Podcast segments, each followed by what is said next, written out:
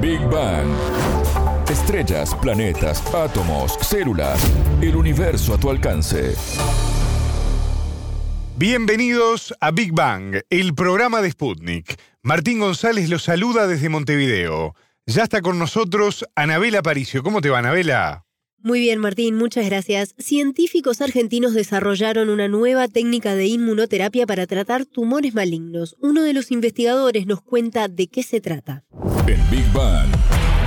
Temas, preguntas, expertos. Para entender el cosmos, para entender la vida, para entender nuestro planeta.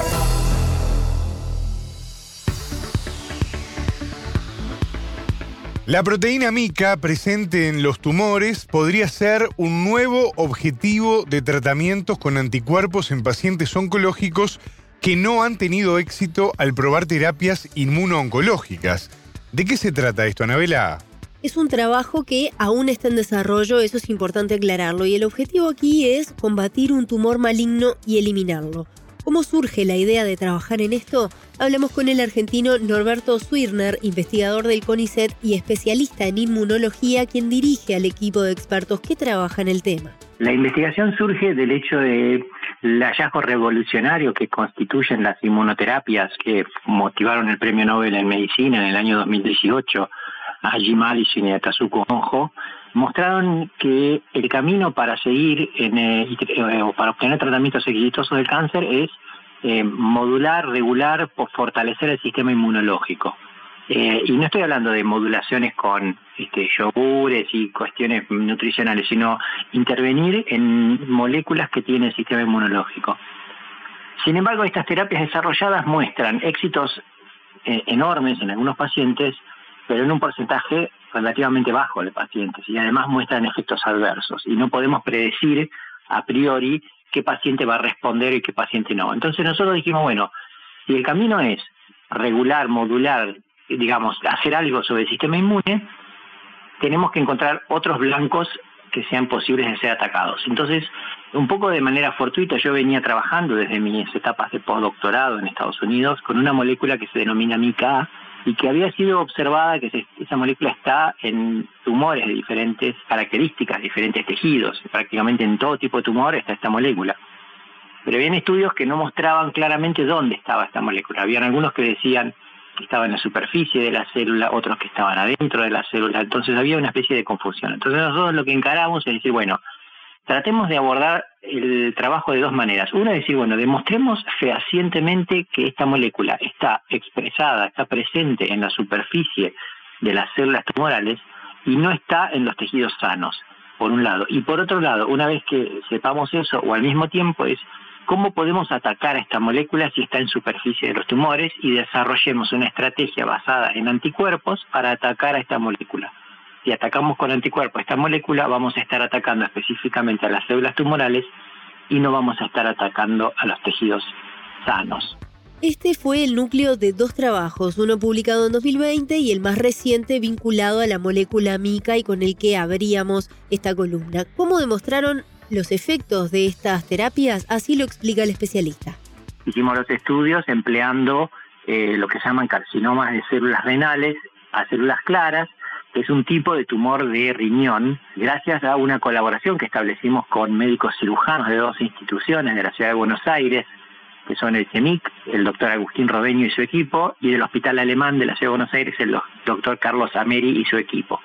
Ellos nos proveyeron de muestras de pacientes que se sometían a cirugía de tumores renales como tratamiento regular, como tratamiento indicado, y esas muestras que normalmente van a parar al tacho basura, salvo una pequeña muestrita que se utiliza para hacer estudios anatomopatológicos, nosotros aprovechamos esa muestra, entonces la becaria de doctorado, Florencia Sechiari, iba al, quirófano, se traía esas muestras y procesaba esos, esas muestras. Y ahí pudimos demostrar que efectivamente esta molécula MIG-A se sobreexpresa, está en sobreexpresada, está presente en altos niveles en estas, estos tipos de tumores que son, digamos, la ventaja es que son tumores que están recién aislados del paciente, no son artefactos que pueden aparecer como consecuencia de tiempos prolongados de cultivo de células en el laboratorio, cosa que puede suceder.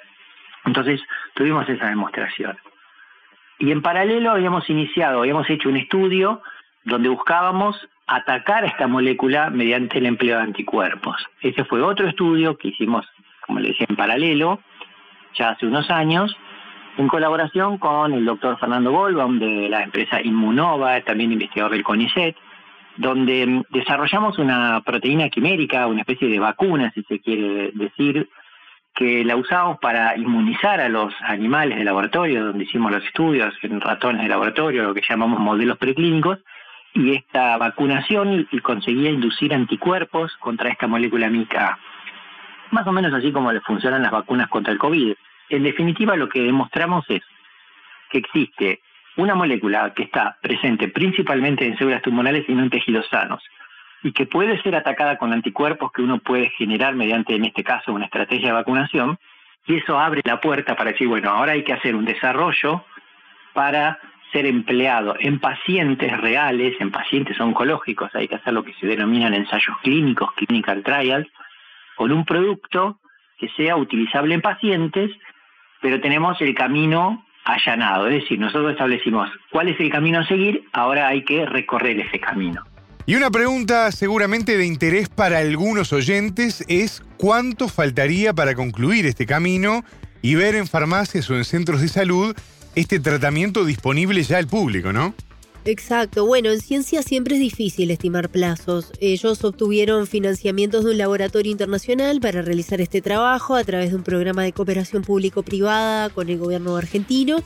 Pues recordemos que CONICET es un organismo estatal y esto les ha permitido también intercambiar con colegas de varias partes del mundo en sus avances.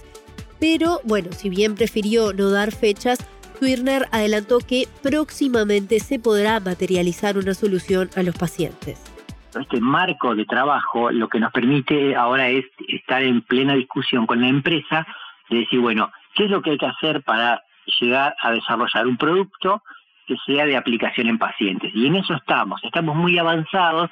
Por una cuestión de confidencialidad yo no puedo revelar, pero tenemos un producto que esperamos poder licenciar a la empresa en breve y que cuando ese producto esté licenciado a la empresa vamos a haber sentado las bases para que eh, la empresa comience a presentar todos los papeles y todas las cumplir con todas las normas regulatorias para comenzar el estudio clínico en pacientes oncológicos, en pacientes reales. Por supuesto, estos estudios clínicos deben atravesar las clásicas fases 1, 2, 3, etcétera, etcétera, antes de poder ser un medicamento que sea administrable a paciente mediante una receta médica. ¿Sirve para otro tipo de tumores este tratamiento que no sean renales, Anabela? Bueno, si bien se comenzó analizando tumores renales, este es uno de los aspectos ahora a probar. El investigador nos comentó que comenzarán por el cáncer de pulmón. Nosotros elegimos los tumores renales por una cuestión de mm, practicidad. Es una muestra que es relativamente sencilla de obtener. Eh, hay tumores que son más complicados de obtener por cirugía. Hay muy pocos, porque si uno trabaja con un tumor muy raro es difícil encontrar un paciente. Entonces, había una serie de cuestiones que nos motivaron a trabajar con tumor renal. Pero si uno analiza, hace análisis de, expresión de esta molécula mica en diferentes tumores, uno encuentra que está prácticamente en cualquier tipo de tumor que ustedes quieran analizar. O sea, usted quiere analizar un tumor de pulmón, va a estar en un tumor de hígado, va a estar en un tumor de mama, va a estar en un tumor de colon, va a estar. Entonces, la decisión, una de las discusiones, una de las cosas que estamos discutiendo con la empresa es eh, decidir sobre qué tipo de indicación médica, sobre qué tipo de tumor se van a hacer los primeros ensayos clínicos, porque cuando uno presenta un ensayo clínico uno dice, bueno, lo voy a hacer eh, respetando o con un cierto tipo de pacientes, y ahí hay que elegir sobre cuál. Por supuesto, si las cosas dan bien, enseguida después uno amplía el espectro de pacientes a otros tipos de tumores. Pero, digamos, me atrevería a decir que una de las posibilidades que pica en punta, como decimos en la jerga, que va tomando ventaja es el cáncer de pulmón. Iríamos a probar en cáncer de pulmón. Hemos hablado en otras ediciones de aquí del programa, de Big Bang, sobre la inmunoterapia orientada a tratar el cáncer. Argentina tiene una gran experiencia en esta área y la pregunta es, bueno, ¿cómo es el panorama a nivel mundial? Bueno, sobre esto también hablamos con el especialista quien nos comentaba que este tipo de terapias apunta al trabajo personalizado con pacientes y se está tomando gran relevancia en diferentes partes del mundo. La tendencia a nivel mundial es moverse hacia lo que se denomina la medicina de precisión para hacer medicina personalizada en el paciente. Y eso estamos haciendo porque nosotros lo que vamos a poder hacer es decir, bueno, tenemos un paciente, sabemos si este paciente se va a beneficiar de esta terapia, entonces lo que vamos a poder hacer es hacer una biopsia del tumor, analizar si ese tumor tiene la expresión de esta molécula, NICA como blanco molecular, y si el paciente lo tiene, es un paciente que probablemente se beneficie de la terapia. Y si el paciente no tiene esta molécula, el tumor de este paciente no expresa esta molécula, entonces este paciente lamentablemente no se va a beneficiar de esta terapia. Entonces, eso es lo que se conoce como la medicina de precisión. Escuchábamos al argentino Norberto Swirner, investigador de CONICET y especialista en inmunología. Él nos explicaba los avances de la inmunooncología en el marco del hallazgo de una proteína que podría permitir nuevos tratamientos a pacientes con diferentes tipos de cáncer. Muchas gracias, Anabela. Hasta la próxima. Esto fue Big Bang.